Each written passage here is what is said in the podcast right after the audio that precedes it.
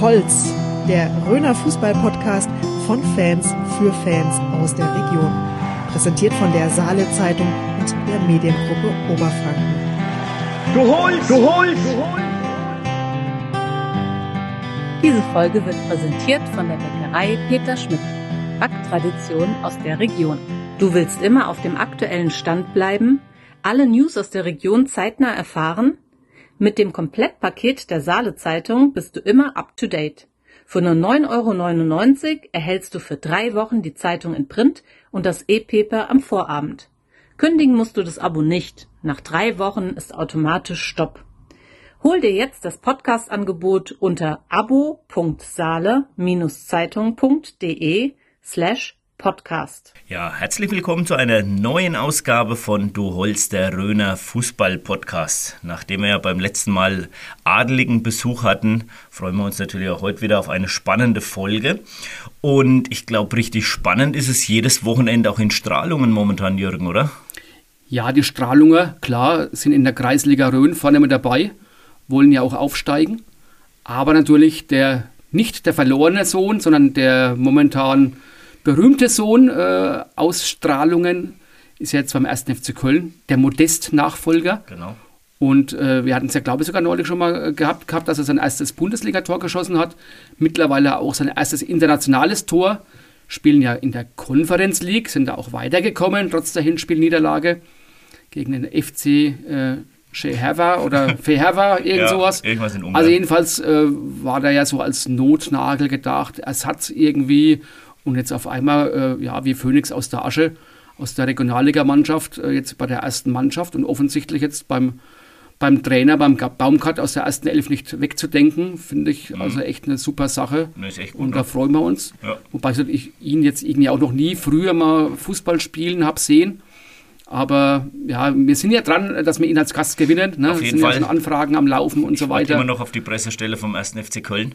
Vielleicht muss Genau. ich direkt über den Baumgart gehen. Vielleicht muss ich direkt über den Baumgart gehen, dass der mal Ja. ein Machwort spricht als Trainer. Also da müssen wir was machen und wie gesagt, vielleicht hören Sie auch die Strahlungen, die Folge und dann können dann Kontakt herstellen. Also Florian, du bist bei uns herzlich willkommen. Auf jeden Fall. In dem Zusammenhang äh, sind wir gleich beim nächsten Stürmer. Der Jakob Fischer ist auch Stürmer. Gut, er spielt jetzt nicht äh, beim 1. FC Köln in der Bundesliga, sondern äh, in Anführungszeichen nur beim FC 06. Aber wir haben ja in der letzten Folge eine Anfrage quasi rausgelassen in unserem Intro an den Jakob, weil wir uns überlegt haben, ja, SG Reiterswiesen äh, spielt Kreisklasse, SG Anshausen spielt A-Klasse, sind ja quasi die Mannschaften aus denselben Vereinen, Anshausen, Reiterswiesen, FC 06. Und da haben wir uns gefragt, ob die dann eben auch, wenn SG Anshausen aufsteigen würde, äh, ob die aufsteigen dürften, weil ja die Reiterswiesen in der Kreisklasse spielen. Und der Jakob hat dann gleich prompt geantwortet, und mal vielen Dank, Jakob, dafür.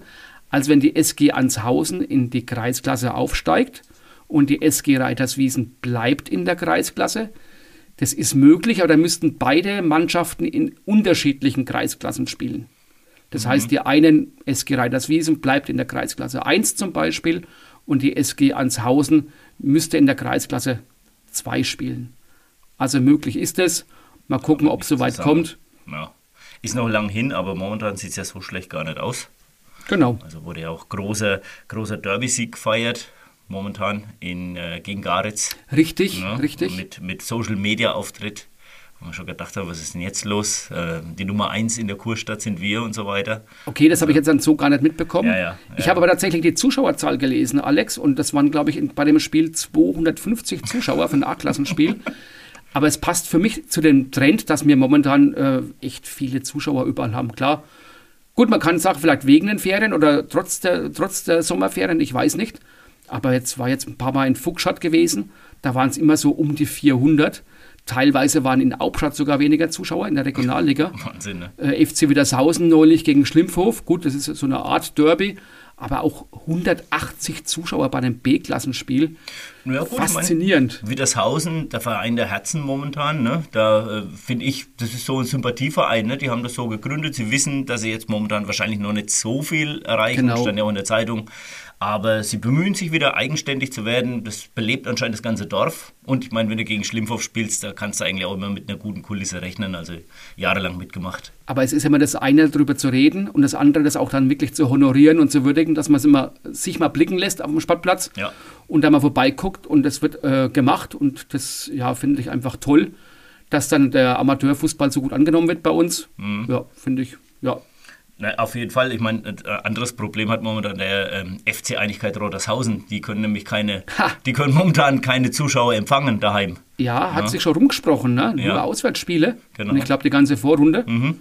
Meine ich wohl, ne? läuft ziemlich gut, wenn ich das so im äh, Hinterkopf habe. Also sportlich, äh, obwohl sie nur auswärts spielen, aber Gründe sind ja bekannt, Alex, du weißt ihn auch. Ja, genau. Ein Platz wird halt einfach mal komplett neu renoviert. Ich weiß nicht, ob es was mit der Luzi zu tun hatte, ob Ja. dann nach der Luzi ramponiert war oder ob es einfach jetzt mal dringend nötig gewesen wäre. Aber anscheinend wusste ich auch nicht, dass man das beantragen kann. Muss man ja wahrscheinlich beantragen. Muss man ne? beantragen. Ich nehme an, dass dann die jeweiligen. Gegner mit einverstanden sein müssen. Mhm.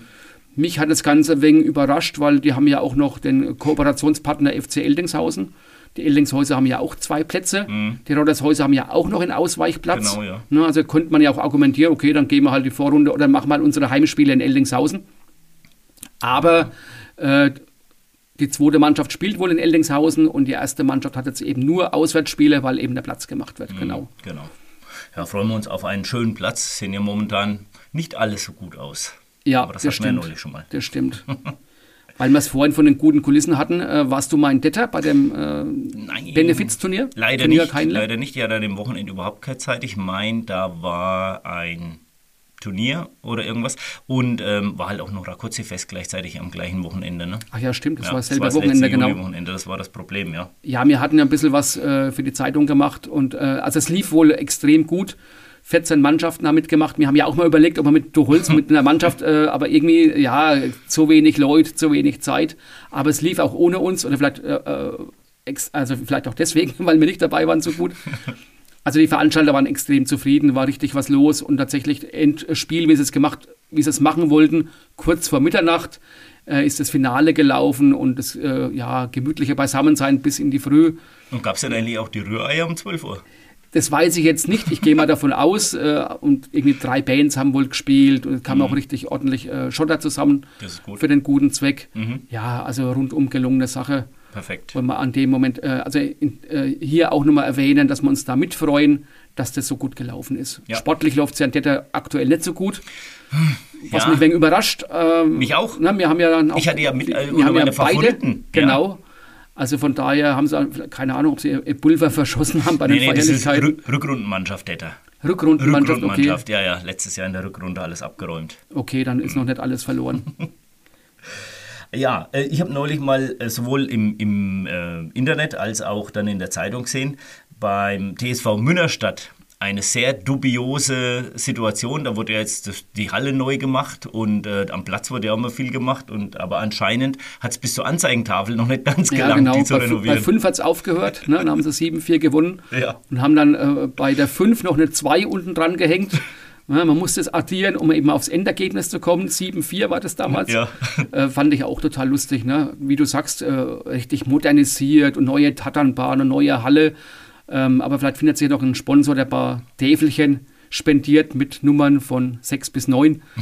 Und ja, im ersten Moment habe ich gedacht, das sind, ähm, sind nicht auch die American Footballer entmischt. ja, Ne? Weil das Korrekt. wäre so ein Footballergebnis, so 52 zu, also mit ein paar Touchdowns kommst du schon in die Höhe.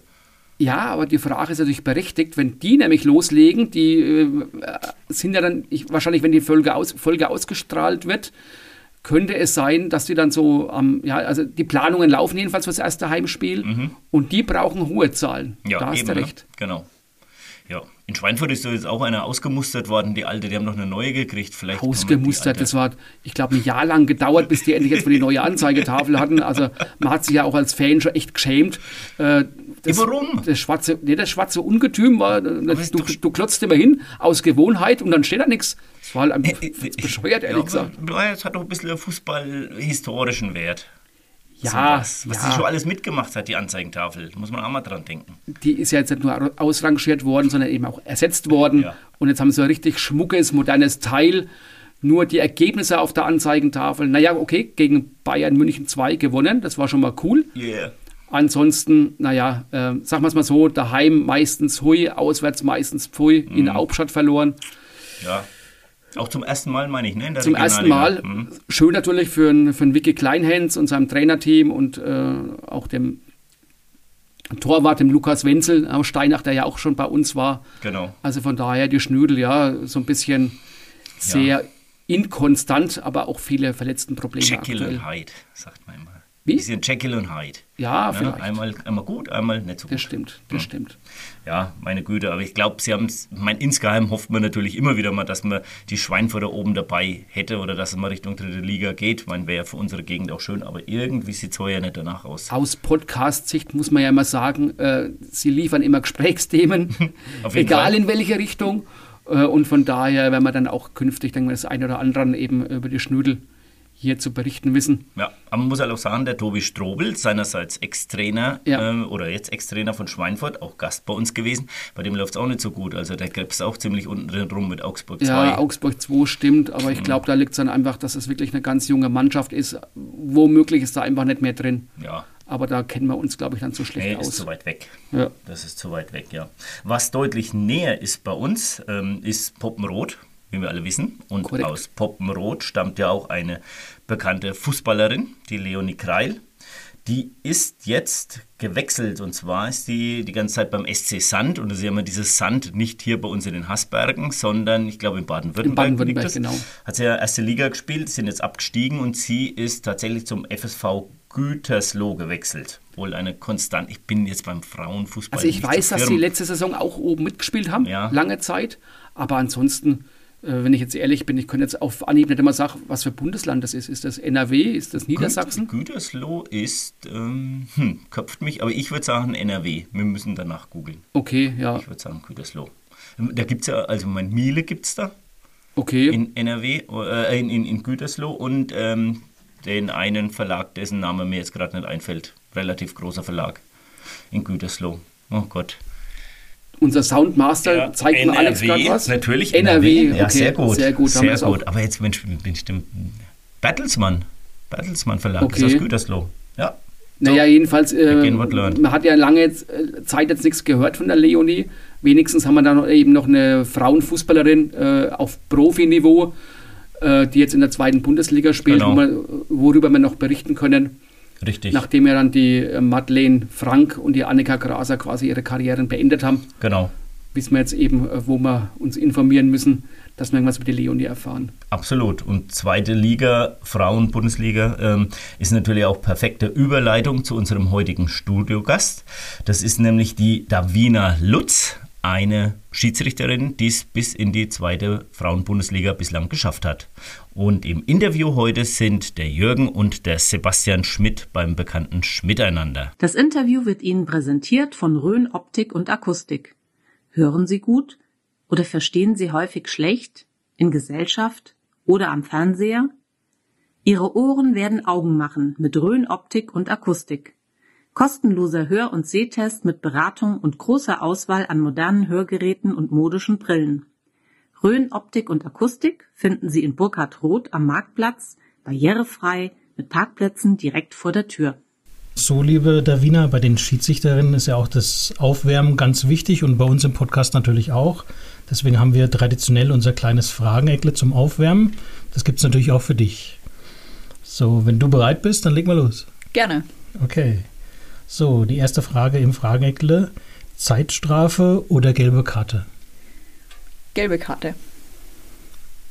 Achso, ich darf ja noch mehr dazu sagen. ja, ich grätsch gleich mal rein. Davina, hast du schon eine Zeitstrafe verteilt aktuell? Tatsächlich noch nicht. Ähm, die ist ja bei uns in Bayern bis zur Landesliga wird sie angewendet und Ach ja, du bist zu gut dafür. Quasi. Nee, das nicht. Ähm, in der Bayernliga hätte ich sie vielleicht schon mal gebraucht. Aber nee, in der Landesliga tatsächlich in den Spielen, die ich bisher hatte oder auch in den Spielklassen der Runde, waren sie alle immer vernünftig und da hat man es noch nicht gebraucht. Spricht für dich. Hat die ja. im Griff. So, jetzt kommt eine fast schon freche Frage von uns. Bierdeckelradius oder immer auf Ballhöhe? ähm, dann nehme ich die zweite Variante. Äh, ich möchte mich auch ein bisschen bewegen. Ähm, ist ja auch als Schiedsrichter ein Sport, ähm, auch wenn man vielleicht ja als Außenstehender oft ein anderes Bild davon hat. Ähm, aber nee, ich sehe schon auch gern, was passiert und dafür ist es besser, wenn man ein bisschen mit auf Ballhöhe ist. Weißt du, wie viel du läufst, wenn im Spiel?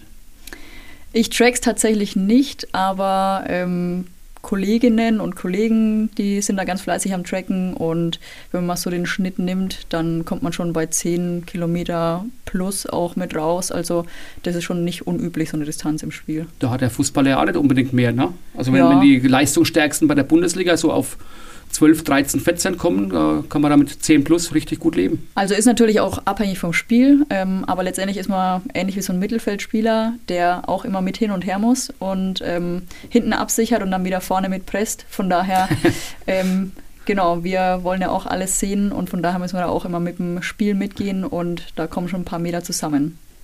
Selbst als Assistent ähm, legt man dann auch so um die 4, 5 Kilometer zurück, was ja schon auch okay, eine ganz ja. ordentliche Distanz ist, dafür, dass sie nur die Linie quasi bis zur Hälfte entlang laufen dürfen.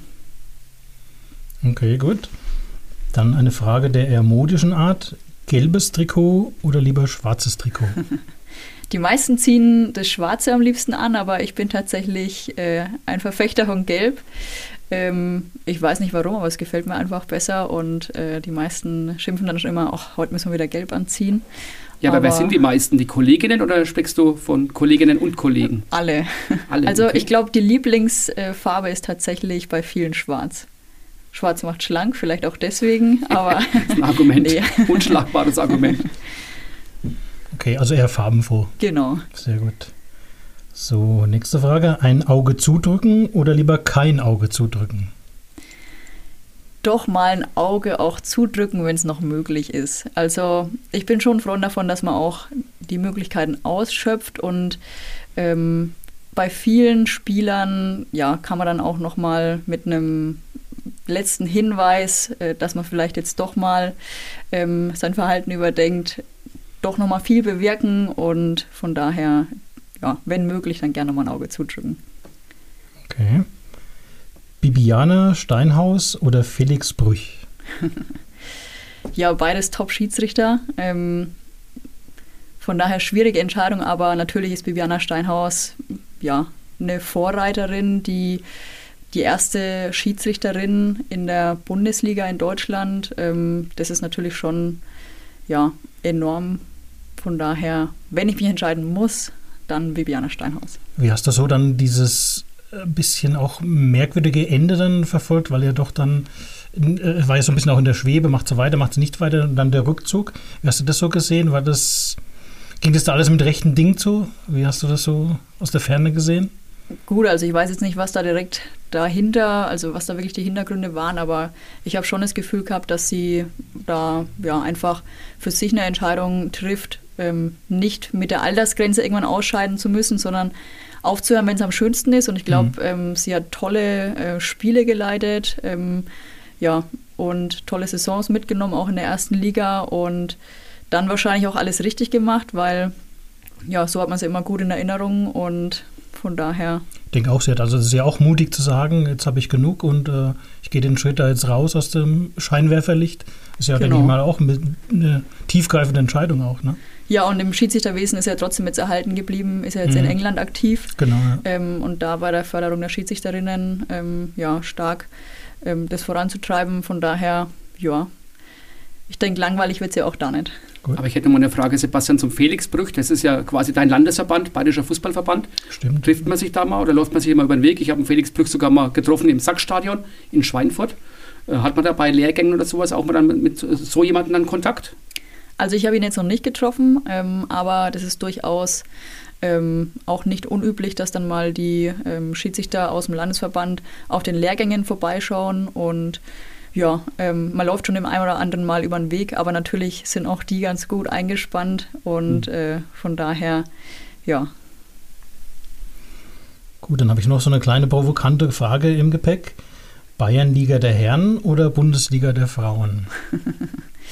Das ist auch äh, extrem schwierig ähm, und kann man, finde ich, nicht vergleichen. Ähm, und ich habe da letztens einen ganz guten äh, Vergleich gehört. Im Tennis vergleiche ich auch nicht den Männer- und den Frauen, äh, nicht Fußball, Männer- und Frauen-Tennis, weil es auch zwei ganz verschiedene Dinge sind. Ähm, und die Frauenspiele äh, zeichnen sich dadurch aus, dass sie zwar vielleicht ein bisschen langsamer sind, also die Dynamik nicht so sehr hoch ist wie bei den Männern, aber Technisch sind die enorm stark. Ähm, sie sind auch fair. Ähm, teilweise, ja, man sagt es ja auch immer so, die Frauen stehen gleich wieder auf äh, und die Männer bleiben erst noch mal ein bisschen liegen und ähm, dramatisieren. Und das ist auch tatsächlich meine Wahrnehmung zumindest so der Fall. Also das ist am Frauenfußball wirklich das Schöne, dass sie Fußball spielen wollen. Und ähm, ja, beim, beim Männerfußball jetzt in der Bayernliga, da ist natürlich eine Dynamik dahinter. Das macht es dann auch nochmal interessant. Also von daher, ähm, da bleibe ich mal neutral und sage, es hat beides äh, auf jeden Fall seine Reize und macht beides extrem viel Spaß. Okay, lass mal ausnahmsweise mal durchgehen, dass du dich da neutral verhalten willst. Jetzt Aber musste ich mich ja schon gegen meinen Landesverband vorhin stellen, oh, gegen stimmt, den Felix ja. Brüch. Äh, ich hoffe, er nimmt es mir nicht übel. Hatte ich ehrlich gesagt gar nicht so auf dem Zettel. Da hat mich jetzt der Jugend aufgebracht, aber bestimmt ist ja eigentlich so der Spitzenschiedsrichter in Bayern, wenn man Absolut, so will. Absolut. Ne? Äh, arbeitet, glaube ich, auch im Bayerischen Fußballverband. Mm, mm. Der genau. Haus- und Hofjurist. Okay. Genau. Also ah. dann würde ich da vorhin auch nochmal neutral bleiben. zu spät, zu spät. Okay, aber jetzt muss ich entscheiden. Alexandra Popp oder Robert Lewandowski? Alexandra Popp, weil, gut, ich kenne beide nicht wirklich. Äh, natürlich läuft man sich in der Bundesliga auch mal über den Weg ähm, und ja, kennt zumindest die Spielercharaktere. Aber ähm, Alexandra Popp aus meiner Wahrnehmung deutlich nahbarer und ähm, ja, sympathischer einfach. Und fußballerisch, ähm, ja, nehmen sie sich beide, glaube ich, nichts. Also sind beide Top-Stürmer. Von daher. Ich finde es bei ihr auch so erstaunlich, also hat man jetzt auch wieder gesehen bei dem, um wie viel besser sie nochmal als alle anderen ist. Also das ist auch Wahnsinn eigentlich. Ne? Also es gibt ja immer so, ähm, gut, bei Robert Lewandowski ja ähnlich, aber also um wie viel nochmal die eine Schippe drauflegt im Gegensatz zu anderen, auch so körperlich. Wahnsinn, ja. Ja, und ähm, habe sie jetzt auch echt gegönnt, dass sie jetzt bei der EM auch dabei sein kann, nach allem, was mhm. ja schon wieder im Vorfeld mit Verletzung und Corona war. Genau. Ähm, und dann so eine Leistung abzurufen, ähm, wenn es wirklich drauf ankommt, ist natürlich ja, Wahnsinn. Ja, Sensation. Hast du es ja schon gepfiffen oder an, an der Linie mal verfolgt äh, bei einem Punktspiel? Die ja, also ähm, bei Wolfsburg war ich schon öfter als Assistentin oder für der Offizielle mit äh, im Schiedsrichtergespann. Genau, von daher, ja, ich fand es damals, Sebastian, so witzig. Die Annika Graser, wo zu Gast war, hat ja auch schon erwähnt, dass er dann schon gegen die äh, Alexandra Popp gespielt hat. Jetzt nicht unbedingt im direkten Duell von der Position her. Wäre besser so. Aber wenn man dann die zierliche Annika sich denkt und dann, dann doch die physisch starke Alexandra Popp, mhm. ist schon, äh, ja, äh, krasse Vorstellung. Ja, ja. Nee, schon ein Phänomen und wie gesagt, hochverdient durch ihre ganze Historie. Jetzt, dass es überhaupt mal gepackt hat, war ja dann tatsächlich die erste Europameisterschaft, die sie genau, ja. Ja, und gleich Wahnsinn, Wahnsinn. Torschützkönigin, ne, gleich auf mit der Engländerin. Ja, noch dazu. Beide genau. fünf Tore. Okay, dann haben wir es fast geschafft mit einem kleinen Frageneckle. Lieber an der Linie oder auf dem Spielfeld? Da lieber auf dem Spielfeld grundsätzlich, aber ich muss sagen, mittlerweile macht es mir auch echt wirklich viel Spaß an der Linie. Das hat mir früher nicht so viel Spaß gemacht. Ähm, das kam dann aber, als ich in der ersten Liga bei der Marina Wozniak mitgefahren bin. Die ist eine, ja, sehr erfolgreiche Assistentin gewesen, war auch im Gespann von der Bibiana Steinhaus dabei, bei allen großen Turnieren auch. Und mhm. da ähm, wurde mal wirklich der Fokus dann drauf gelegt, wie denn die Assistententätigkeit eigentlich auch noch aussehen kann. Ähm, dass es nicht nur abseits ist, sondern dass da viel, viel mehr dahinter steckt und der Schiedsrichter da auch viel mehr sich Unterstützung wünscht und ja, einfach da mal aus dieser Assistentenbrille heraus ähm, das gezeigt zu bekommen, was man da alles ähm, machen kann, ähm, ja, ist dann schon wirklich spannend gewesen. Und seitdem habe ich auch wirklich den Spaß am Winken gefunden und fahre auch echt gerne als Assistentin mit. Ähm, aber am liebsten stehe ich selbst auf dem Platz, ähm, weil ich es einfach ja, schön finde, so ein Spiel zu leiten, auch mit den Spielern so ein bisschen ähm, ja, näher im Kontakt zu sein und auch da vielleicht durch mal einen kleinen Smalltalk auch einfach ja, gewisse Situationen zu entschärfen, ähm, wo du als Assistent ja jetzt nicht so proaktiv die Möglichkeit hast, aufs Spiel Einfluss zu nehmen, sondern du bist dann eher reaktiv. Mhm. Was so von der Verteilung her, was hast du schon öfter gemacht bisher? Gepfiffen oder an der Seitenlinie? Gepfiffen. Schon gepfiffen. Genau. Mhm. Also man fängt eigentlich bei uns zumindest immer als Schiedsrichter an. Mhm. Und dann irgendwann wird man mitgenommen als Assistent und dann hält sich's ja einigermaßen die Waage. Meistens ist man aber schon noch mehr als Schiedsrichter im Einsatz. Wir haben jetzt auch in Bayern teilweise spezialisierte Assistenten für die Regionalliga, die winken tatsächlich mehr, aber der Großteil ist sonst wirklich selbst mehr am Pfeifen, als er winkt. Okay. So, zu guter Letzt eine Frage, die ich allein schon, weil der Alex das unbedingt immer haben will, stellen muss. Was ist denn so dein berühmtester Handykontakt, den du, den du uns verraten willst oder kannst? Puh, das ist eine gute Frage. Mein berühmtester Handykontakt. Ich glaube, ich habe keine Berühmtheiten in meinem oh, Handy. Das glaube ich nicht. Vielleicht dann, um in der Schiedsrichterschiene zu bleiben, Benjamin Brandt, äh, der natürlich auch aus der, ähm, also aus dem Bezirk Unterfranken ist. Mhm. Ähm, von daher, da ging es mal darum, ob wir zusammen zum Medizincheck fahren, hat sich dann aber nicht ergeben. Von mhm. daher habe ich die Handynummer. Ähm, genau, aber sonst. Das ist schon ordentlich. Ich finde, es geht als Berühmtheit absolut durch. Er ist momentan, glaube ich, pfeift er auch äh, zweite Liga oder sogar Bundesliga wieder. Ist öfters mal im Kel Kölner Keller, ne? Genau, also er ist wieder in der Bundesliga im Einsatz ja. und genau, viel als Videoassistent auch. Genau. Ich habe mal auch schon mal erlebt, hat eine, bei einer Trainer äh, Schiedsrichterfortbildung in Stralsbach hat er mal einen Vortrag gehalten. Mhm. War extrem spannend. Also äh, glaube ich auch ein ganz guter Typ. Also kam damals, äh, du hast das Wort nahbar vorhin ver äh, verwendet. Daviner fanden auch sehr nahbar umgänglich. Mhm. Ähm, manchmal kommen so die, die Schiedsrichter so wegen steif vor, aber da war genau das Gegenteil. Also echt, mhm. ja, guter Typ. Ja, äh, Davina, wir wollen von dir, bevor wir so richtig in die Vollen gehen, wir sind jetzt aufge gut aufgewärmt, noch so ein bisschen, ja, ein bisschen was Privates äh, von dir erfahren. Äh, du kommst ja tatsächlich jetzt nicht irgendwie aus der, aus der Großstadt, äh, sondern eben aus dem äh, überschaubaren Poppenhausen bei Schweinfurt, wohlgemerkt nicht aus der Rhön. Das heißt, das ist auch dein, dein Heimatort oder bist du da irgendwann mal zugezogen? Genau, nee. Ähm, schon immer Poppenhäuser und äh, finde es auch sehr schön dort, deswegen bin ich immer noch dort. also mich hat es mal ja, zum Studium ähm, bin ich mal fortgezogen, aber auch nur kurz ähm, und dann auch wieder zurückgekommen. Wo warst ja. du da im Studium?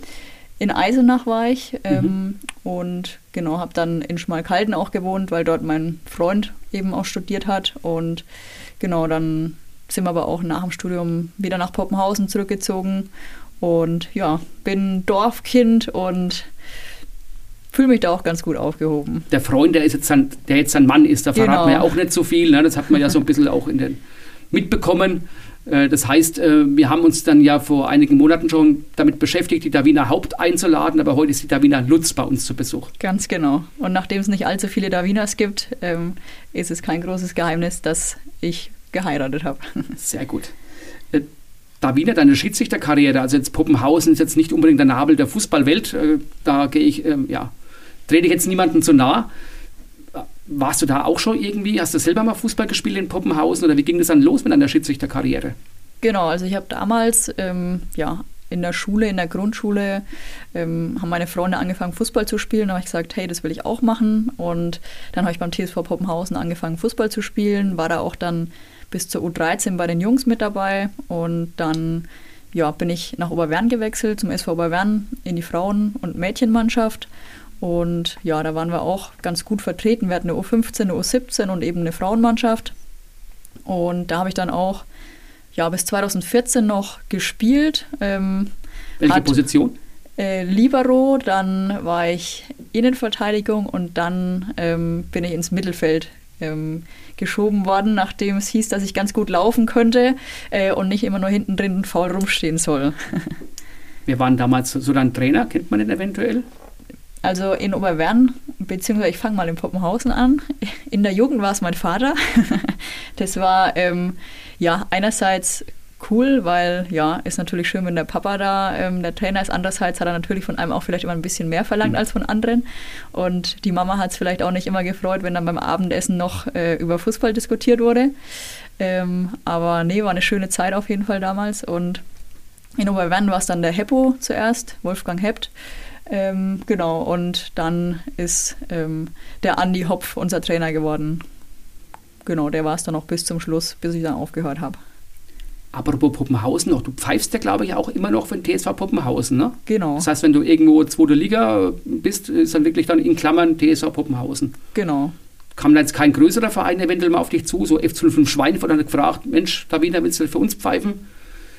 Also bisher nicht und äh, selbst wenn da einer kommen würde, ich würde dem TSV Poppenhausen treu bleiben. ähm, weil ja, ist mein Heimatverein. Ähm, ich werde auch super unterstützt, ähm, kann da auch das Trainingsgelände alles nutzen, so wie ja, es braucht. Und von daher ähm, gibt es da absolut keinen Grund, warum ich wechseln sollte fällt mir noch ein, bei Poppenhausen spielt der übrigens, äh, nee, aus Poppenhausen kommt der Nico Stefan, der bei Schweinfurt 05 spielt, so rum. Äh, momentan die Nummer 2 im Tor. Kennst du den eigentlich? Ja, ja, man kennt sich. Also der ist ein paar Jahre jünger als ich, ähm, aber auch er wurde damals von meinem Vater noch trainiert. Und nee, wir waren auch gestern erst zusammen auf dem Fußballplatz gestanden, ah, okay. ähm, gestern im Pokal, als Geesdorf gegen Schweinfurt gespielt hat. Ähm, da war er dann im Tor gestanden. Genau. Ach, da warst du dabei? Ja. Bei dem 5-0? Okay. Ah. So klein ist manchmal die Welt. Hm. Schiedsrichterei, Davina. Hobby? Mehr als ein Hobby? Halber Beruf? Wie würdest du das einordnen? Also finanziell auf jeden Fall kein halber Beruf. ähm, aber ich glaube, wenn man äh, den Zeitaufwand sich anschaut, schon mehr als ein Hobby wahrscheinlich. Ähm, ja, es ist einfach was, was ich sehr, sehr gern mache und wo ich auch gern viel Zeit dafür aufwende. Und es ist ja nicht nur, dass man sagt, ähm, hat jetzt seine Spiele am Wochenende, ähm, sind 90 Minuten und dann ist wieder gut, sondern da steckt ja viel, viel mehr dahinter. Also letztendlich unter der Woche ähm, die verschiedenen Trainingseinheiten, dann auch die Vorbereitung in der Theorie auf die Regeln, dann haben wir immer wieder mal ähm, Sitzungen, sowohl in Präsenz als auch online, wo wir uns wirklich dann vorbereiten, wo wir dann ähm, verschiedene Spielzüge uns auch mal anschauen und schauen, ähm, ja, was ist denn so typisch, was, was passiert denn so in letzter Zeit häufiger, wie können wir da uns darauf vorbereiten und dann natürlich auch, ähm, ja, ist ja nicht jedes Spiel quasi vor Ort auf dem Heimatplatz, sondern dann legt man auch mal die ein oder andere Strecke zurück und ja, ähm, auch im DFB-Bereich dann natürlich deutschlandweit. Von daher ähm, steckt da schon deutlich mehr dahinter als die 90 Minuten, die man so auf dem Platz dann verbringt. Und von daher, ja, zeitlich auf jeden Fall, ja, ein intensives, ein zeitintensives Hobby. Ohne dass du uns vielleicht dann zu viel verrätst, aber trotzdem, so wenn dann der Schiedsrichter äh, irgendwie aus der Umgebung zu einem Kreisklassenspiel äh, kommt, dann bekommt er ja so eine Fahrtkostenpauschale. Gibt es bei euch auch sowas? Dass wenn du dann eben recht lang zu einem Spiel fahren musst mit deinem Team, das, kriegt man da auch eine Fahrtkostenpauschale oder wie läuft denn das? Da wird man auch nach Kilometer abgerechnet? Da wird tatsächlich nach Kilometern abgerechnet. Also wenn du mit dem Auto fährst, dann kriegst du deine 30 Cent für einen Kilometer. Wenn du mit dem Zug fährst, ähm, dann bekommst du ähm, den Zug bezahlt. Genau. Aber ähm, also in dem Fall läuft. ist es tatsächlich so äh, Gleichberechtigung. Genau. Der B-Klassen-Schiedsrichter bekommt äh, auf dieselbe Art und Weise sein Honorar äh, wie jetzt du in dem Fall. Genau. Ich muss einmal nochmal nachhaken, Davina. Äh, vorhin, es ging mir jetzt ein bisschen unter. Äh, du hast von deiner Spielerkarriere erzählt, eben Puppenhausen, Oberwann. Ja, aber wie kam es dann zur Schiedsrichterei? Irgendwann gemerkt, das genügt mir nicht als Spielerin äh, oder ich will das mal probieren oder hast dich selber mal geärgert über den Schiri? Wo, wo kam dann der Switch? Ja, das eine oder andere Mal waren wir schon nicht ganz einverstanden mit dem, was die Schiedsrichter auch gemacht haben. Ähm, und ich glaube, das war dann so eine Mischung aus so ja, einer gewissen Unzufriedenheit teilweise auch. Wir haben auch nicht sonderlich hochklassig gespielt, muss man dazu sagen. Von daher braucht man auch nicht zu erwarten, dass dann die hochklassigen Schiedsrichter kommen. Aber ähm, ja, da war so ein bisschen die Unzufriedenheit. Und dann hat tatsächlich mal ähm, ein Klassenkamerad damals uns gepfiffen. Ähm, und dann habe ich den einfach mal angesprochen, wie es denn dazu kam, dass er Schiri wurde. Und dann wie alt warst du da, wo du den angesprochen hast? Das war 2013, da war ich dann 18, 19, ja, mhm. genau. Und nee, stimmt nicht. 17. Dann war es aber früher.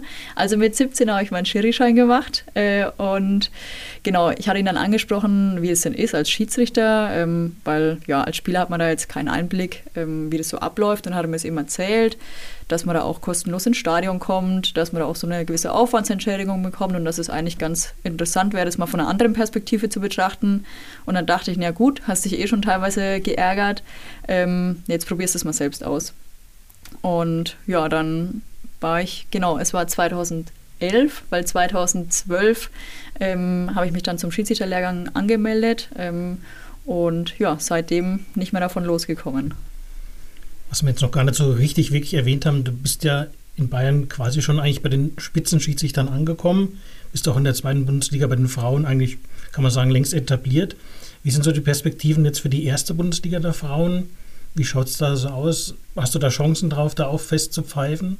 Oder ist es noch in ferner Zukunft? Ich hoffe, dass es nicht in allzu ferner Zukunft ist.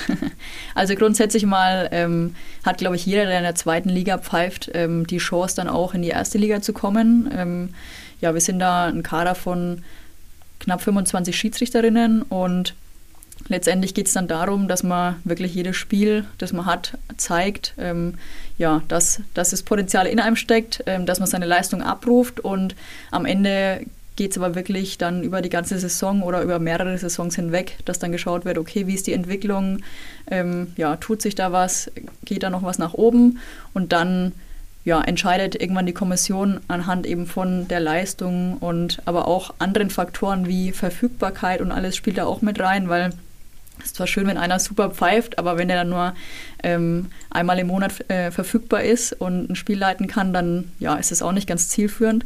Von daher also spielen so verschiedene Faktoren mit rein und natürlich gibt man immer sein Bestes und ähm, hofft, dass es dann am Ende auch reicht, dass man wieder für die nächsthöhere Klasse ähm, die Möglichkeit bekommt, Spiele zu leiten. Ähm, ja, aber da ist es ein Stück weit, sage ich mal, man hat es ein Stück weit in seiner Hand, seine Leistungen abzurufen und dann muss man einfach ein bisschen hoffen, dass es dann auch ähm, die anderen genauso wahrnehmen, wie man es selber ähm, sich einschätzt und hofft, dass es gut gelaufen ist. Würdest du da sagen, dass es als Schiedsrichterin da jetzt tendenziell eher schwerer ist, sich da zu beweisen als bei den männlichen Kollegen? Oder ist das einfach vollkommen unabhängig zu sehen vom, vom Geschlecht her, dass ihr jetzt, ich meine, ihr werdet ja wahnsinnig viel beobachtet, auf der Ebene ja sowieso, wahrscheinlich durchgehend beobachtet, ne, nehme ich mal an. Ähm, würdest du sagen, ist es dann als Schiedsrichter noch mal einen Tick schwerer? Muss man dann also noch mehr durch Leistung dann glänzen oder ist das Unsinn? Nee, ich glaube, da ist äh, eine Gleichberechtigung da. Also ähm, mal jetzt im BFV gesehen, ähm, man ist irgendwann in einer Klasse angekommen, das ist bei uns dann die Kreisliga, wo es dann startet mit den Beobachtungen und ob ich dann da Schiedsrichter oder Schiedsrichterin bin, das ist völlig egal. Ähm, mhm. Da kommt dann der Beobachter, schaut sich die Spiele an, ähm, wie die geleitet werden. Und ja, wenn diese Noten, die man da quasi bekommt, ähm, dann am Ende der Saison ähm, ja, quasi besser als der Durchschnitt sind, dann steigt man vielleicht in die nächsthöhere Liga auf. Ähm, und ja, so ist es dann Liga für Liga, wird man immer in seiner höchsten Spielklasse wieder beobachtet. Und da ist es unabhängig vom Geschlecht, da steht der Schiedsrichter auf dem Platz, ähm, ob männlich oder weiblich, ist egal. Die Leistung zählt da letztendlich und ich glaube, da hat ähm, weder die Frau noch der Mann einen Vorteil oder Nachteil.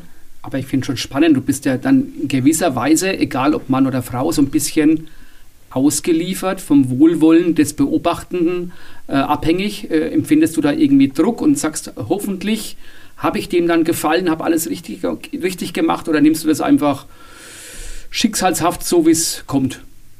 Ja, ich glaube, man darf sich nicht zu viel Druck machen. Ähm, also am Ende, man weiß, da steht jemand draußen und der schaut jetzt darauf, was man macht. Und natürlich, wenn man eine Situation hat, wo man denkt, puh, ich hoffe, ähm, der hat es jetzt genauso gesehen oder ich hoffe, das war richtig, ähm, hat man den schon mal kurz im Kopf, aber ich glaube, das darf man nicht allzu sehr im Fokus haben, weil ähm, dann leidet, glaube ich, die Spielleitung drunter. Ich glaube, man muss sich einfach auf sein Spiel konzentrieren und wenn man im Spiel ist, äh, dann läuft es eigentlich eh am besten. Dann, wenn du 100% fokussiert bist, ja, dann läuft am wenigsten schief, von daher ähm, ändern kann man es sowieso nicht. Ähm, deswegen, der schaut zu, ob ich es jetzt richtig oder falsch mache ist dann auch wurscht. Wisst ihr dann eigentlich genau, also wer da beobachtet? Bekommt ihr das irgendwie gemeldet?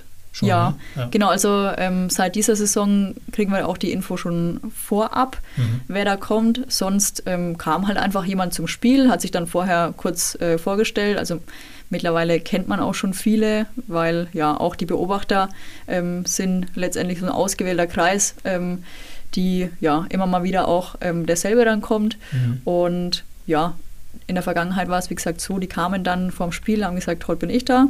Und äh, mittlerweile ist es so, dass man aber auch schon vorher weiß, okay, heute kommt Beobachter XY. Mhm. Genau, aber ähm, ich glaube, ob ich es jetzt weiß oder nicht, ähm, im Spiel anders machen würde ich nichts, sondern ich würde an dem festhalten, was, ja, wie ich es bisher gepfiffen habe und wie, wie mein Stil ist.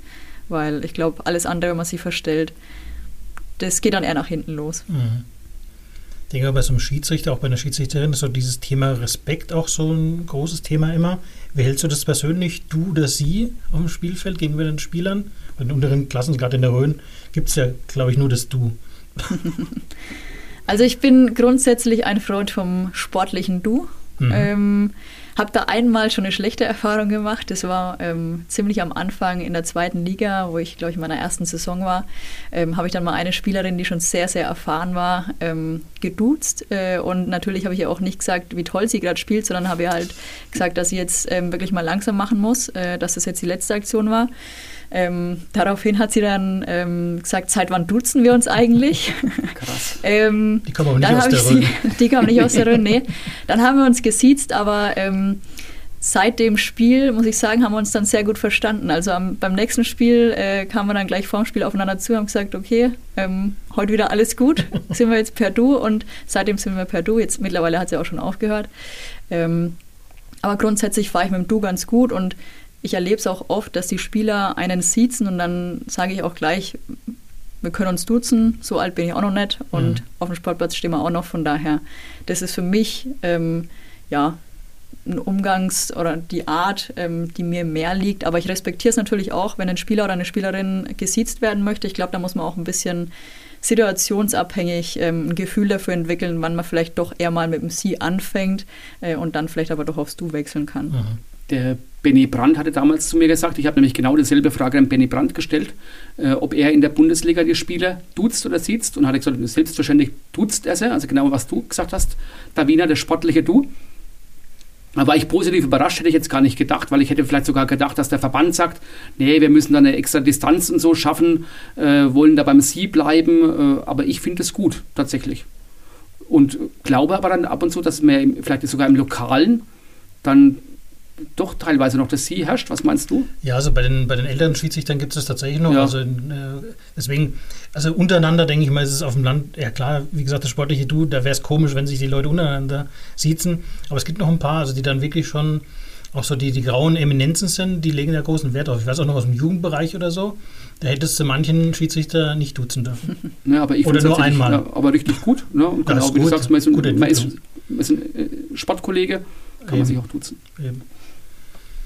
Okay, nur ist es bei den Spielerinnen und bei den Spielern ja so, dass die ja oftmals so ein gewisses Ritual haben oder so Glücksbringer haben vor dem Spiel.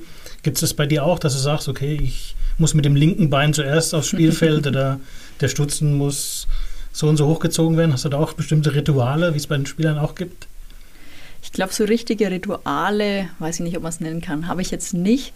Ähm, man hat aber trotzdem eigentlich so einen Ablauf, der immer ziemlich ähnlich ist vom Spiel.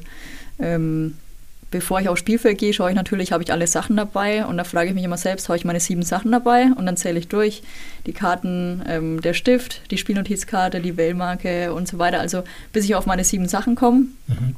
Das ist sowas, einfach um ja, sicher zu gehen, dass man nichts vergessen hat.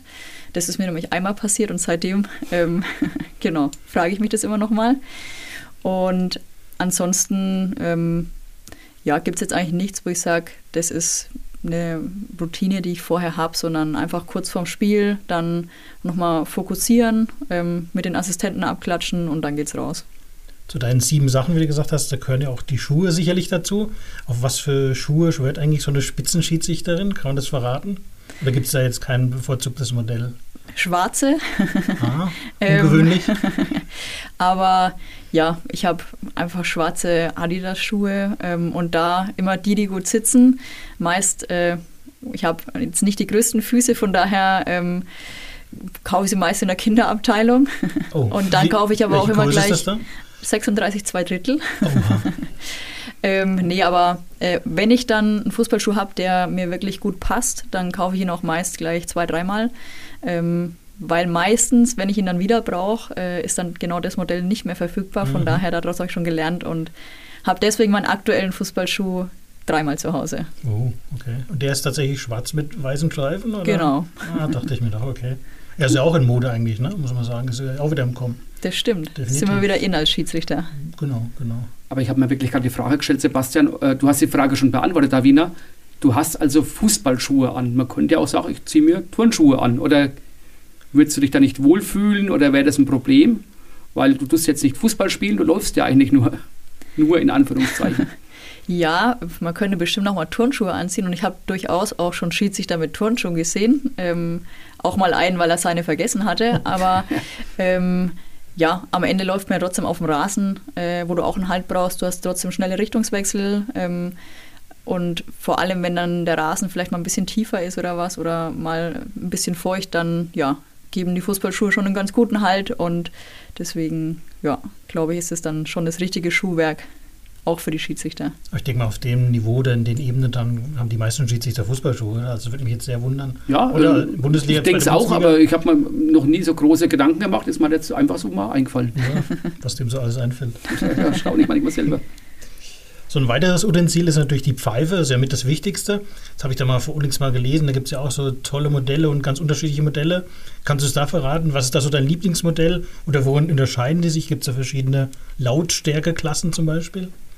Ja, also vielleicht erstmal grundsätzlich so diese Trillerpfeife, die man auch aus dem Sportunterricht vielleicht früher kennt. Die gibt es ja gar nicht mehr. Ne? Ähm, ja, also sowas ähm, habe ich jetzt noch nicht benutzt, äh, mhm. äh, sondern wir haben da schon ja, eine spezielle Pfeife, die, ähm, wo auch nicht die Gefahr besteht, dass diese Kugel hängen bleibt, äh, mhm. sondern wo auch immer ein Ton rauskommt.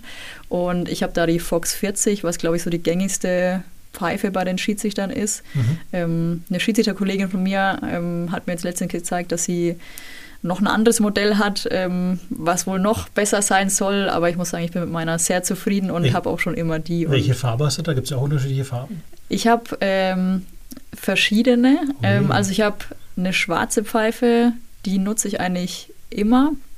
Und an der schwarzen hängt noch eine grüne mit dran. Ähm, einfach weil, ja, man irgendwas auch in der Hand braucht. Das heißt, die eine Pfeife habe ich in der Hand und die andere, also quasi in den drei Fingern, mhm. kleiner Finger, äh, Ringfinger und Mittelfinger. Okay. Das waren viele, glaube ich, so, oder? Dass, genau. Dass man immer quasi, egal was passiert, äh, immer ausweichen kann, oder? Genau, Schade. mit, ja. mit Zeigefinger und Daumen halte ich dann quasi die, genau. durch die ich wirklich pfeife. Und dann mhm. habe ich auf jeden Fall immer ähm, ja, eine Pfeife parat.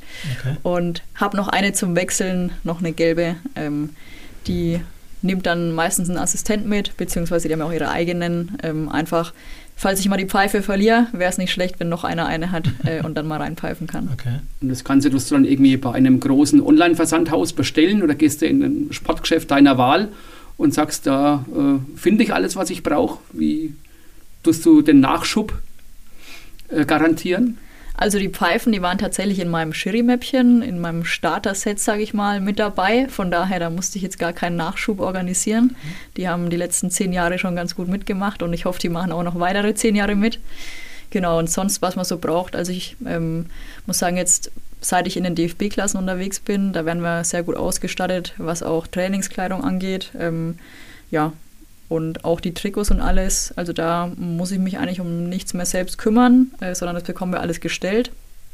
Und wenn ich dann aber zum Beispiel jetzt heute war ich erst äh, Jogging-Schuhe kaufen, ähm, da gehe ich dann quasi zum Sportgeschäft meines Vertrauens, zum Sport Ludwig in Schweinfurt. Ähm, ja, der Frank ist auch ein Poppenhäuser und ähm, da weiß ich, da wäre ich immer gut beraten und bekomme alles, was ich brauche und genau. Local First, wie bei der Zeitung. genau. Definitiv. Was sich ja so stark verändert hat, so die letzten Jahren, man hat es ja schon dann noch bei uns in der Bezirksliga gesehen, so die ganze Kommunikationstechnik, die so die letzten Jahre dazugekommen ist. Wie siehst du es selber? Ist es eher hinderlich oder ist es mittlerweile unabdingbar, dass ihr so vernetzt seid, sag ich mal, auf dem Platz? Wie siehst du das? Würde es auch ohne diese Kommunikationstechnik noch gehen?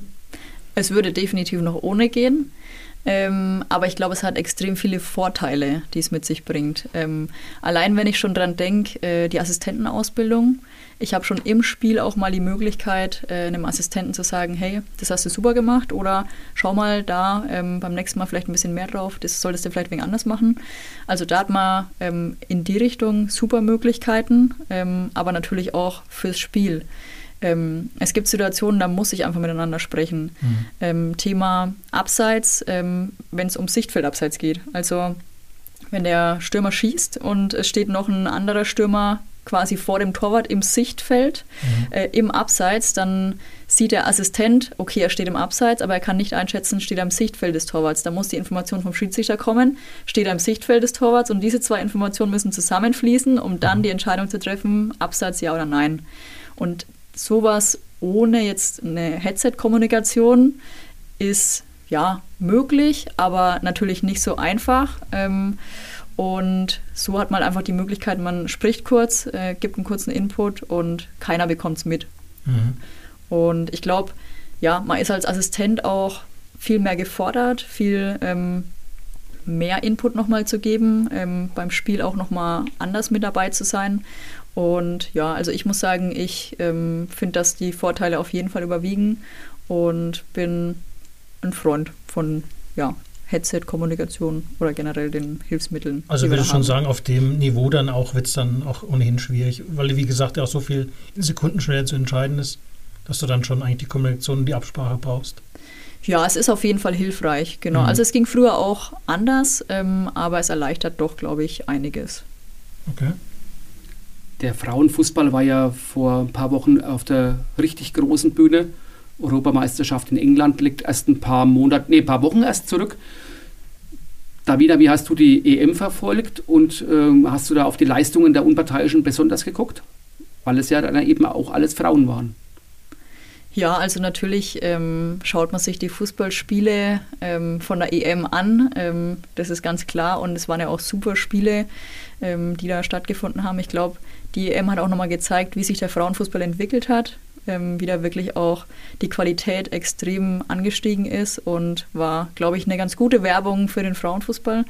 Ähm, von daher, ja, habe ich natürlich verfolgt und ja, ich glaube, als Schiedsrichter ist es immer so ein bisschen, dass man mit draufschaut, ähm, was macht denn auch so der Schiedsrichter? Man kann, glaube ich, kein Fußballspiel mehr schauen, ohne äh, ein bisschen auch immer auf den Schiedsrichter zu schauen. Und ja, ich glaube, auch da ähm, waren die Leistungen im Großen und Ganzen, denke ich, gut. Und ähm, auch mit unserer ähm, deutschen Schiedsrichterin, der Riem Hussein, waren wir ja dort vertreten. Also auch das ähm, ist super, äh, weil allzu viele Schiedsrichterinnen waren es nicht. Und dass wir dann ja mit der Riem eine deutsche Schiedsrichterin nach England schicken konnten, das war natürlich super. Was sagst du eigentlich als Schiedsrichterin zum Handspiel im Finale?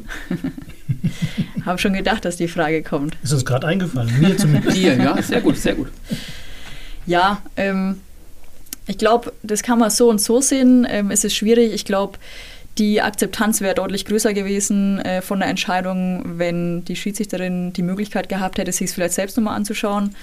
Das ist ja so das große Problem, sage ich mal. Als Schiedsrichter musst du in Sekunden schnelle Entscheidungen treffen und da passiert so viel und äh, auf so engem Raum auch.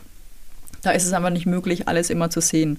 Und natürlich ähm, bringt auch die Erfahrung so ein bisschen was, dass man auch so ein gewisses Gefühl entwickelt, war da jetzt was oder nicht. Aber wenn ich es einfach nicht sehe, kann ich es auch nicht bewerten. Und ähm, vielleicht wäre dann auch, ähm, egal in welche Richtung jetzt die Entscheidung geht, ähm, die Entscheidung auf eine größere Akzeptanz getroffen, wenn zumindest äh, der Hinweis gekommen wäre, hey, schau es dir nochmal an.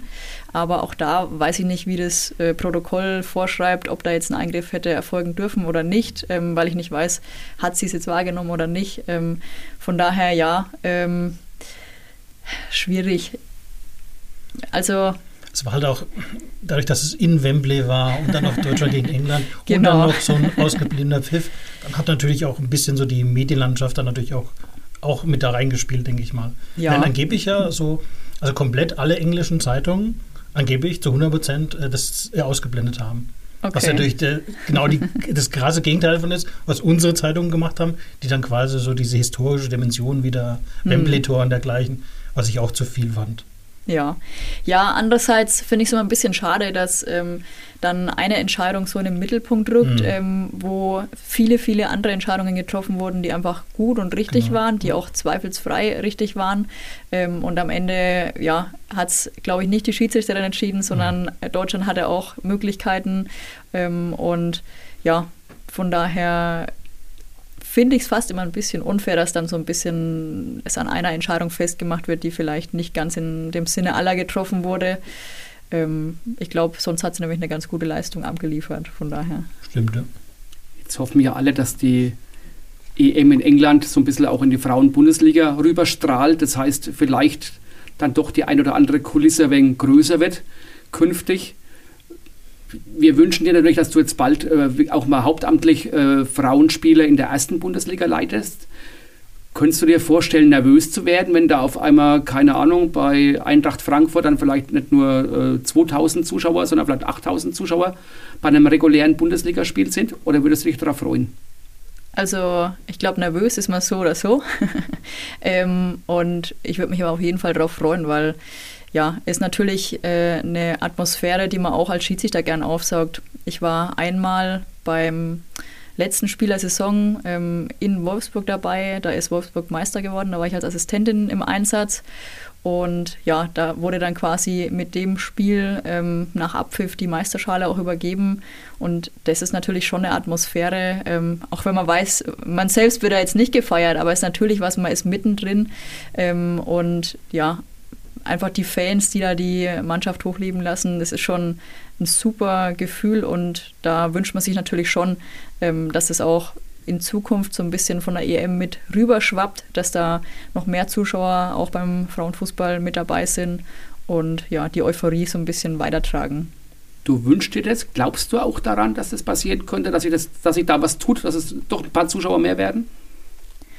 Ja, ist schwierig zu sagen, aber ich glaube schon, ähm, dass die Frauen gezeigt haben, dass es wirklich ein attraktiver Fußball ist, dass es Spaß macht, dazu zu schauen und dass der ein oder andere sich da schon vielleicht denkt, hey, das schaue ich mir jetzt auch mal im Stadion an. Und ja, es ist auch einfach eine super Atmosphäre, weil es sehr nahbar ist. Die Spieler, die sind da wirklich auch nach dem Spiel, ähm, kommen sie zu den Fans und geben Autogramme und alles. Ich glaube, das ist was, was man im Herrenfußball ja vielleicht ein bisschen in den oberen Ligen vermisst. Ähm, und da hoffe ich, dass so ein bisschen der Frauenfußball auch punkten kann durch seine Nahbarkeit, äh, durch die Zuschauernähe und ja, da vielleicht der ein oder andere sich dann doch ähm, denkt, hey, das schaue ich mir mal vor Ort an.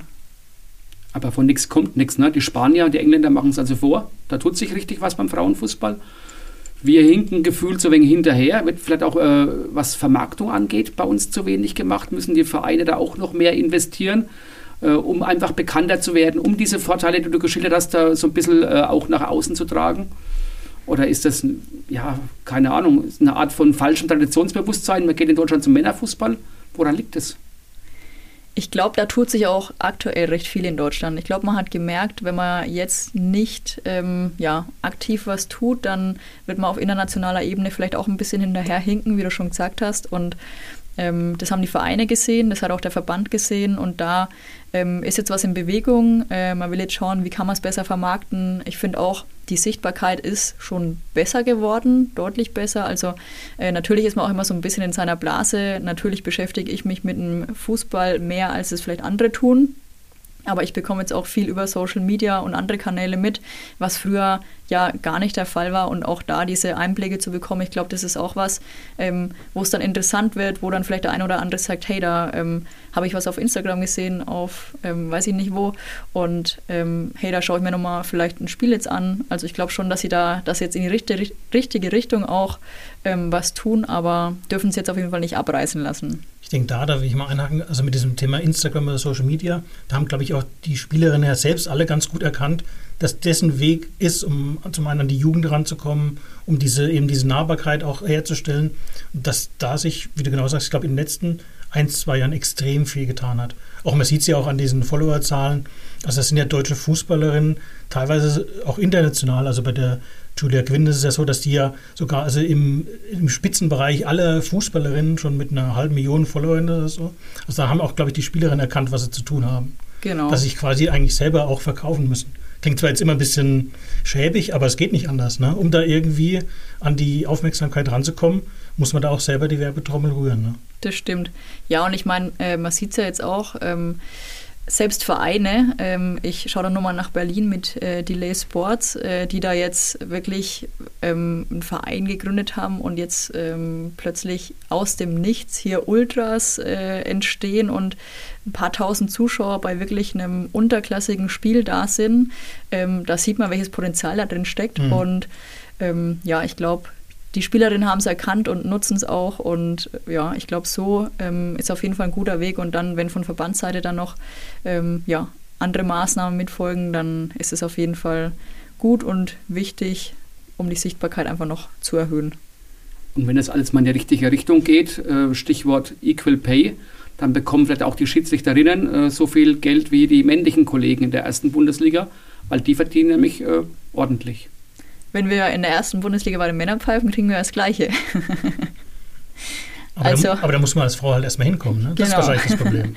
ja gut, Bibiana Steinhaus hat es auch geschafft und natürlich, wenn man sich anschaut, ähm, es ist ein verschwindend geringer Prozentteil, äh, der überhaupt in dieser Klasse pfeift und ähm, ja, dann ist es natürlich äh, nochmal ähm, umso schwieriger irgendwie da reinzukommen, aber ähm, nichts ist unmöglich, wenn man es jetzt sieht. Ähm, Franzi Wildfeuer, die jetzt in die dritte Liga aufgestiegen ist bei den Männern, ähm, ist ein super Beispiel. Die ist auch noch extrem jung, also die ist ähm, auch noch unter 30 und ich glaube, ähm, dass wir da schon ein paar Potenzialträgerinnen haben, die durchaus auch die Möglichkeit haben, im professionellen Männerfußball Fuß zu fassen. Und auch eine Rim Hussein, die ja jetzt schon über Jahre hinweg in der dritten Liga pfeift, ähm, etabliert ist. Eine Katrin Rafalski, die in der zweiten Liga Assistentin ist. Ähm, wir haben da durchaus ähm, auch, ja, sind da gut vertreten. Und ich glaube, ähm, ja, es sind noch ein paar, ähm, sage ich mal, hinten dran, die auf jeden Fall auch das Potenzial haben, da durchzustarten. Und irgendwann VRR in der Frauenbundesliga? Ja, schauen wir mal, äh, was die Entwicklung mit sich bringt. Ähm, ich glaube, da muss man auf sich zukommen lassen, wie es auch so in anderen Ligen läuft. Äh, und dann wird auch Deutschland ähm, entscheiden müssen, ist das was, wo wir nachziehen müssen oder ähm, vielleicht nicht.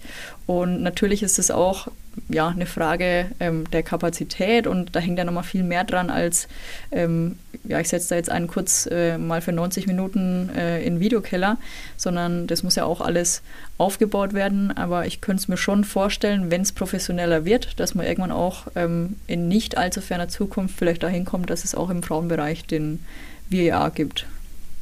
Das würdest du gut finden, gut heißen? Oder sagst du, ich will eigentlich die Chefin auf dem Feld bleiben und brauche da keinen, der mir sagt, was ich zu tun habe oder was ich mir nochmal anschauen soll. Ich glaube, als Schiedsrichter ist man bei jeder Unterstützung dankbar, die man bekommt. Also ähm, ich glaube, es ist nicht, äh, oder ich kenne keinen meiner Kollegen oder Kolleginnen, die sagen, ich bin der Chef und ich sage, wie es läuft und keiner redet mir rein, sondern ich glaube, da ist jeder wirklich froh ähm, um Unterstützung, ähm, um einen anderen Input, ähm, eine andere Perspektive mal, ähm, weil am Ende ja, die Entscheidung soll richtig sein und wie die Entscheidung zustande kommt, ob ich es jetzt selbst gesehen habe oder ob mein Assistent mir das sagt oder ob der VAR mich korrigiert, am Ende ist es wichtig, dass die Entscheidung richtig ist. Und ich glaube, grundsätzlich durch den VAR haben wir extrem viele Entscheidungen, die falsch gewesen wären, ähm, korrigieren können in der Vergangenheit. Ähm, und was hier auch wieder so ein bisschen das Problem ist, ähnlich wie vorhin bei der Schiedsrichterin im Finale. Ähm, es wird aber nicht auf die vielen richtigen Entscheidungen geguckt, sondern es wird wieder geguckt, oh, und da haben sie wieder was falsch entschieden. Aber dieser ähm, Prozentsatz der falschen Entscheidungen ist so viel geringer geworden ähm, im Vergleich zu der Zeit, wo es noch keinen Video Assistant Referee gab, ähm, dieses ja, Positive nehmen die Leute leider nicht so wahr, weil es halt auch einfach ähm, schöner ist, über was zu schimpfen, ähm, als zu schreiben, es ist alles toll. Das interessiert wahrscheinlich ähm, weniger Leute dann. Ich würde jetzt gerne nochmal so zum, zur Abrundung weg aus dem Stadion gehen, äh, zurück in die Rhön oder hier auf dem Land. Hier gerade in der Rhöner Basis, in den unteren Klassen, haben wir ja mit einem eigentlich eher einem zunehmenden Schiedsrichtermangel auch zu kämpfen. Es ist ja so, dass bei vielen Partien es immer so ein bisschen auch auf der Kippe steht, ob jemand kommt. Zum einen, woran liegt es gerade so in den unteren Klassen? Und was könnte man dagegen tun, dass es da ein bisschen, also mehr, einfach mehr, mehr Leute sich dafür begeistern können? Ich glaube, ähm, ja, woran liegt es? Ich ich glaube, es gibt einfach extrem viele Alternativen. Ähm, ich glaube, das sind ja nicht nur die Schiedsrichter, die diesen Mangel haben, sondern auch im Fußballbereich merkt man es, es gibt immer mehr Spielgemeinschaften, mhm. weil die Vereine ja nicht mehr schaffen, eine ganze Mannschaft zu stellen, weil es einfach zu viele alternative Möglichkeiten gibt, was man sonst so in seiner Freizeit machen kann. Und da ist es, glaube ich, wichtig, ähm, wieder so ein bisschen, ja, auch zu zeigen, wie toll Fußball eigentlich ist, ähm, was man da ähm, für ein super Teamgefühl äh, entwickeln kann und auch nicht nur Mannschaften, sondern auch wir Schiedsrichter sind ja ein Team. Auch wir haben ja super Ausflüge, die wir da ähm, bei unseren Schiedsrichter einsetzen haben. Und ähm, ich glaube, da ist es auch wichtig, ähnlich äh, wie beim Frauenfußball, dass man einfach über die tollen Seiten auch spricht, auch zeigt, wie cool es eigentlich sein kann, Schiedsrichter zu sein. Und da ist es auch, ähm, auch auf regionaler Ebene sehe ich es, ähm, dass andere Schiedsrichtergruppen teilweise wirklich da aktiv sind auf Social Media, ähm, von Einsätzen auch mal ein kurzes Video posten und zeigen, hey, so läuft eine Vorbereitung ähm, und so sieht der Alltag aus. Und ich glaube, das ist auch der richtige Weg, um so ein Stück Stück weit die Jungen mit ranzubekommen. Ähm, ja, aber auch generell, ähm, ich glaube, wir brauchen ja nicht nur Junge, sondern wir brauchen auch so, ich sag mal, das Mittelalter oder die Älteren. Ähm, und da auch vielleicht auf die Vereine wieder ein bisschen zuzugehen ähm, und aufzuzeigen, was eigentlich an der Schiedsrichterei, ähm, also was da alles dahinter steckt und wie viele positive Aspekte das auch hat. Aber es ist nicht eigentlich auch so, dass noch auch äh, bei den Vereinen und bei den Aktiven selber so ein bisschen auch ein Umdenken stattfinden müsste, weil man darf es ja nicht ganz verschweigen, der Schiri ist ja in den 90 Minuten auch zu großen Teilen auch mal der Buhmann. Das ist einfach so. Also gerade da machen wir uns mal nichts in der, in der Höhe oder egal wo, ist einfach der Schiri manchmal auch unter Dauerfeuer. Gerade von außen kommt ja viel und so. Ist das nicht vielleicht auch ein Grund, warum vielleicht auch dann Jüngere sagen, okay, den Stress gebe ich mir gar nicht? Ja, ich glaube, das ist vor allem, ähm, wenn Schiedsrichter neu anfangen, ein Problem, weil sie sind es nicht gewohnt, dass sie da plötzlich im Mittelpunkt stehen und mhm. äh, ja, ähm, vielleicht nicht so nette Sachen an den Kopf geworfen bekommen. Und da vor allem im Jugendbereich ist es, glaube ich, was, äh, wo auch an die Eltern appelliert werden muss, äh, zu sagen, das sind meistens die, die dann von außen ähm, vielleicht auch mal gegen den Schiri was sagen, mhm. dass man da sagt, hey, ähm, genauso wie ähm, eure Kids ist das auch ein junger Schiedsrichter, eine junge Schiedsrichterin, die jetzt hier auch gerade in den Kinderschuhen quasi steckt, erstmal da reinfinden muss. Ähm, und seid ein bisschen nachsichtig. Also, und das können wir dadurch garantieren, dass wir bei den Jungen oder bei den neuen Schiedsrichtern Coaches mitschicken und die sensibilisieren dann auch schon mal so ein bisschen am Spielfeld ran und sagen, heute mal ein bisschen Piano. Mhm. Ähm, aber ja, ähm, ich glaube, dieses Emotionen am Fußballplatz ähm, gehört ja auch ein bisschen dazu und natürlich soll es nicht unter die Gürtellinie gehen, aber ich glaube, da das ist so eine gewisse Kultur, die kann man auch teilweise einfach ähm, nicht ändern und ähm, ich sage mal so, ich habe es die ersten zwei, drei Spiele vielleicht noch mitbekommen, was die draußen sagen und irgendwann hörst du es einfach nicht mehr und Meistens ist es auch so, natürlich hört man wiederum eher die negativen Dinge, aber da schreit auch durchaus jemand schon mal was Positives oder kommt dann zumindest nach dem Spiel und sagt, hey Shiri, gut gemacht. Und das sind so die Dinge, wo man dann auch wieder ähm, sich freut und sagt, hey, okay, scheinbar ähm, ist heute doch ganz gut gelaufen auch. Ähm, nicht nur ich habe das Gefühl, sondern auch vielleicht ein Zuschauer, ähm, auch vielleicht ein Spieler von der Mannschaft, die verloren hat, äh, sagt mal, hey Shiri, hast du gut gemacht. Ähm, ja, ich glaube, diese Wertschätzung gibt es schon auch, aber geht vielleicht ein bisschen unter, ähm, weil es nicht so lautstark geäußert wird wie vielleicht Kritik. Aber ich finde es auch total wichtig, da gibt es ja dann eben auch diese Mentoren, wenn da jetzt ein 13-, 14-Jähriger seine ersten Spiele pfeift und selbst wenn es auch in Anführungszeichen nur Jugend ist, wenn ein Erfahrener dabei ist, der vielleicht dann vorher in der Kabine zu den Leuten sagt, ey, passt mal auf, da ist heute wirklich ein junger Anfänger dabei, seid mal ein bisschen äh, locker ne, oder ein wenig rücksichtsvoll, dass der Schiedsrichter, der junge Schiedsrichter oder die junge Schiedsrichterin einfach weiß, da ist jemand dabei, der sich kümmert. Äh, ich bin nicht alleine, ich glaube, das ist, nimmt auch extrem viel Druck. Ja, und es hilft einfach auch extrem, wenn man jemanden da stehen hat. Also bei mir war es auch immer so, ähm, mein Vater begleitet mich ähm, seit Beginn an eigentlich zu vielen Spielen. Ähm, auch heute noch ist bei ja, den Spielen in meinen höchsten Spielklassen sehr, sehr oft dabei. Und das ist einerseits wichtig, dass da der Support auch von zu Hause da ist, ähm, weil damals, als ich meinen Schiedsrichterschein gemacht habe, konnte ich noch nicht Auto fahren, äh, nur nicht alleine. Von daher war es auch wichtig, dass ich zu den Spielen komme. Aber genauso wichtig ist auch ein Support von Seiten der Schiedsrichtergruppe, ähm, dass einfach jemand da ist, der die Erfahrung hat, der weiß, wie es ist, auf dem Feld zu stehen.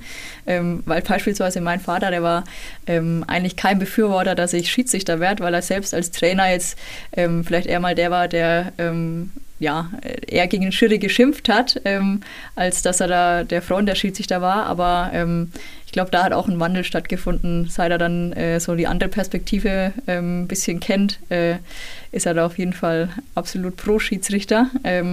Und ja, wie gesagt, da ist einfach wichtig, dass du jemanden draußen stehen hast, der so ein bisschen auch weiß, wie, wie ist es, wenn man da drin steht, wenn vielleicht nicht alle deiner Meinung sind, wie kann man damit umgehen und dann auch so ein paar Tipps mitgibt. Ähm, weil ja, man kann viele eigene Erfahrungen machen, aber es ist vielleicht schön, wenn man auch manche nicht machen muss. Ich glaube auch das, was du vorhin gesagt hast, so dieses, dass man irgendwann, denke ich mal, als Schiedsrichter vielleicht auch das gar nicht mehr so wahrnimmt, weil wir hatten es ja hier auch, ähm, als der André Nagelsmann da war, dieses typische Schiri, der hat schon gelb, hat wahrscheinlich der Schiedsrichter 500 Mal in seinem Leben schon gehört und beim 501. Mal ist es dann auch uninteressant, oder? Und das gehört irgendwie, wie du gesagt hast, die, so diese, auch so diese Röner Fußballkultur, da gehören halt diese Sprüche irgendwie dazu. Obwohl sie wahrscheinlich zu 90 Prozent nicht mehr ernst gemeint sind. Ja, ich denke auch. Hast du eigentlich so in letzter Zeit dann auch mal so hier in der Rhön oder in der Gegend gepfiffen oder kommt das jetzt gar nicht mehr so häufig vor? Ja, also ich war jetzt in der Vorbereitung in Wartmannsroth ähm, mhm. Da habe ich Hauptstadt gegen Fuchsstadt ah, gepfiffen. Ah, okay. Genau. Ähm, und ansonsten, also man ist schon durchaus immer noch äh, auch hier lokal ein bisschen unterwegs. Ähm, ja, äh, eine gute Mischung, sage ich mal, aus lokal und dann doch deutschlandweit. Kommst du dann, du bist ja dann auch so als Schiedsrichter viel unterwegs, kommst du überhaupt noch dazu, selber mal hinzugehen und ein Spiel zu schauen? Also wenn du da nicht als Schiedsrichter eingeteilt bist und eigentlich da nichts zu tun hast, nichts beobachtest, sondern einfach nur ein Spiel hier anzugucken? Oder geht es zeitlich gar nicht mehr? Tatsächlich eher schwierig. Also wenn ich es mal, ähm, oder wo ich es versuche, ist, äh, wenn ich weiß, mein Mann spielt äh, und ich habe vielleicht ein Spiel und schaffe es vielleicht noch zur zweiten Halbzeit, wenn ich dann äh, 11 Uhr in Frankfurt war und die hatten erst 15 Uhr Anpfiff in Poppenhausen, äh, dann schaffe ich es noch, dass ich zur zweiten Halbzeit noch zuschauen kann. Aber ansonsten, ja, bin ich eigentlich so viel im Einsatz, dass ich jetzt nicht noch die Zeit hätte, quasi privat als Unbeteiligte ähm, mir noch Fußballspiele anzuschauen. Wenn du die Zeit hättest, gäbe es jetzt irgendwo einen Verein, was du sagst, okay, da würde ich oft das mal schauen. Poppenhausen dann sicherlich, denke ich mal, ne? Das, ja. genau. Mhm. Ähm, und ansonsten pff, muss ich ehrlich sagen, ähm, gibt es jetzt keinen Verein, wo ich sage, das müsste ich jetzt unbedingt sehen, weil ich, ich sehe einfach schon so viele, ähm, ja, erlebe viele tolle Stadien auch. Ähm, Vielleicht da auch ein Beispiel, wir ähm, waren jetzt letzte Saison, ähm, doch die als vierte Offizielle im Dreisam-Stadion mit dabei sein, ähm, ist natürlich auch ähm, eine tolle Atmosphäre ähm, und ja, von daher, man nimmt viele, viele tolle Stadien mit. Ähm, einerseits wirklich in dieser Dimension Dreisamstadion, aber dann gibt es auch viele lokale ähm, Fußballplätze, die wirklich schon Kultfaktor haben, wo man dann echt wieder gerne hinkommt und sagt, ach schön, ähm, und heute sind wir wieder da. Ähm, und da kennt man die Leute und es ist dann ähm, auch wirklich super schön, aber auf eine ganz andere Art und Weise dann. Ähm, einen ganz anderen Reiz dann, genau. wenn man dann quasi vor 50 Zuschauern spielt, aber die, die Landschaft traumhaft ist. Genau. Zum Beispiel. Und vielleicht eine gute Bratwurst. Genau, das ist dann auch was wert. Also Und für einen Jürgen-Steak. ja. Gut, super. Dann zu guter Letzt ähm, darfst du dir sozusagen was wünschen. Also wenn du dir selber wünschen könntest, du stehst im Finale und darfst da als Schiedsrichterin pfeifen. Welches Finale von welchem Turnier würdest du dir da aussuchen? So als großen Lebenstraum. Ist es die Weltmeisterschaft oder die Europameisterschaft? Was wäre das? Puh, das ist schwierig. Ähm, also ich glaube, äh, natürlich will äh, jeder am liebsten mal irgendwie ein WM-Finale pfeifen. Ich glaube, das ist so ähm, das Größte, was es gibt. Bei den Frauen oder, oder, bei den Männern, was würde ich da mehr tatsächlich dann reizen? Beides. Beides okay. mhm. Nee, aber ich glaube, äh, um so ein Stück weit ähm, sag mal, auf realistischerer Ebene zu träumen, ähm, was mit Sicherheit ähm, viele auch reizt, ist das DFB-Pokalfinale. Das ist ein Spiel, das findet nur einmal im Jahr statt. Ähm, ja, ist ein K.O.-Wettbewerb. Das ist ähm, super spannend und ich glaube, ähm, das ist eine Auszeichnung für jede deutsche Schiedsrichterin, wenn sie das mal pfeifen durfte. Und natürlich ähm, wäre das so ein Ziel, wo man sagt, hey, das, wenn man irgendwann mal schaffen könnte, das wäre schon überragend. Ähm, und ja, so ein bisschen träumen darf man ja. Äh, von daher würde ich jetzt einfach mal das sagen. Wer entscheidet es dann eigentlich? Weil das Finale, wie du sagst, das ist ja mit einer der, der Höhepunkte auch so im, im, deutschen Fußball, sowohl bei den Männern als auch bei den Frauen, denke ich mal auch. Ähm, wer entscheidet es dann eigentlich, wer da angesetzt wird? Also, oder wie fällt da eigentlich so eine Entscheidung? Weil es ja doch so eine Art Belohnung auch ist, ne? Genau. Äh, das entscheidet letztendlich die Schiedsrichterkommission äh, und da wird dann natürlich drauf geguckt, ähm, wie waren die Leistungen, aber nicht nur irgendwie im letzten Spiel oder über die letzte Saison, sondern wirklich über ähm, mehrere Jahre hinweg und hat sich da auch jemand verdient gemacht und mhm. ähm, ja, dann ist das, wie du schon sagst, äh, so eine Art Belohnung, ähm, wo man einfach ähm, ja, sich dann drauf freuen kann und glaube ich, äh, ja, dann auch noch den Enkeln davon erzählen kann. Da drück mal, mal die Daumen, dass das klappt und wir irgendwann dann mal im Fernsehen schauen können, wie der dann äh, beim DFB, egal ob es jetzt in Berlin oder sonst wo ist, aber bei einem von den Finals wäre schon super, gell? Ja, also würde ich, würd ich nehmen, wenn es so kommt. okay, der Wiener, dann haben wir dich jetzt arg gelöchert, aber war für uns wieder sehr lehrreich, haben wir wieder viel Definitiv, gelernt. Ja, also super. mehr, als je zuvor, so wirklich äh, haben wir jetzt einiges erfahren. Deswegen vielen Dank, dass du da warst und wie gesagt, viel Glück für die weitere Laufbahn. Hat mir auch viel Spaß gemacht, danke euch und dann, ja, danke, dass ich hier sein durfte. Balthasars Histörchen wird präsentiert von M&P Druck- und Werbetechnik, euer regionaler Partner für Bandenwerbung und Textildruck in Bad Kissingen. Ihr findet uns im Internet unter www.wirbekleben.de. Peter, du bist ja im Prinzip äh, auch für unseren Podcast unser unverwechselbares Markenzeichen, aber bei der heutigen Geschichte erzählst du uns, dass du tatsächlich verwechselt worden bist. Ich kann es nicht glauben. Ja, also ich habe wirklich so eine Art Doppelgänger in Münnerstadt. Und zwar ist es der Bader Winfried Balling, der Augustiner, äh, schon ein bisschen über 80. Und der ist also. Also deutlich älter als du und trotzdem seid ja, ihr verwechselt worden. Bart, Haar, Brille, Figur, alles gleich. Und also wir sind öfters verwechselt worden, also jetzt auch am Wochenende beim Studiengenossenfest zum Beispiel. Aber in Verbindung mit Fußball hatte ich ein Erlebnis in Windheim. Ich hatte in Windheim an der alten Schule geparkt und wollte dann durch die Gärten zu dem Windheimer Platz laufen. Und da hält mich eine Frau an, eine ältere, die ich aber weder vorher noch nachher gesehen hatte, also aber eine Windheimerin offensichtlich, und fragt mich, äh, wann ich wieder mal äh, zur Beichte komme und die Beichte abnehmen könnte. Dann habe ich ihr mühsam erklären müssen, dass ich nicht der Pfarrer bin, sondern Reporter von der Saale Zeitung und eigentlich zum Fußball will. Habe dann auf meinen Blog gedeutet, ja, ja, aber Sie sind es wirklich nicht? Sag ich, nee, ich bin's. Du hast dann wahrscheinlich keine Zigarre angehabt in dem Moment, sonst wäre es äh, vielleicht, nee, die, die Frau vielleicht skeptisch geworden. Nee, weil die Zigarre habe ich mache ich ja nur an, wenn das Spiel angeht, okay. weil die Zigarre 45 Minuten hält. Und dann weiß ich immer ungefähr, wenn ich auf die Zigarre schaue, wie viel noch zu spielen ist. Was ja auch mal eine Geschichte war, äh, wo Spieler rausruft, noch, wie lange ist noch zu spielen. Und ich halte die Zigarre hoch und sage, die brennt noch drei Minuten, also ist es gleich Pause. Und der Spieler ist nur noch den Kopf geschüttelt und ist weitergelaufen. Ja, und die Verwechslungsgeschichte ging ja noch weiter. Na, weil du dann beim Studiengenossenfest äh, beim, beim Besagten nochmal verwechselt wurdest. Ja, das war Beziehungsweise der Pater der ist Pater, verwechselt der worden. ist am Freitagabend gekommen, also oben in, in Sportzentrum in die Halle rein und ja, ein, ein Weißer, sage ich jetzt einmal, hat ihn dann äh, an den Tisch von unserer Klasse schicken wollen, weil er gedacht hat, ich bin's. Ne? Dabei gehört er dem Jahrgang, ich sage jetzt mal, 1967 oder, oder 60er Jahrgang jedenfalls an. Ich bin ja 76er. Also Peter, wäre immer schön, wenn du mit dem Pater mal zusammen ein Fußballspiel besuchst, uns vorher Bescheid sagst, dann machen wir mal schön das Foto. Ja, das können wir mal machen. Ich drücke ihm auch den Block dann in die Hand und dann soll er mal schreiben. Und ich nehme den Schiedsrichtern und Spielern die Beichte dabei ab. Besonders den Schiedsrichtern. Ja, und das war's auch wieder mit einer neuen Folge von Du Holz, der Röner Fußball Podcast. Wir hoffen, euch hat's genauso viel Spaß gemacht wie uns. Wie immer natürlich. Und äh, bevor wir uns dann das nächste Mal hören, denkt immer dran, wir müssen ja morgen alle wieder auf die Arbeit.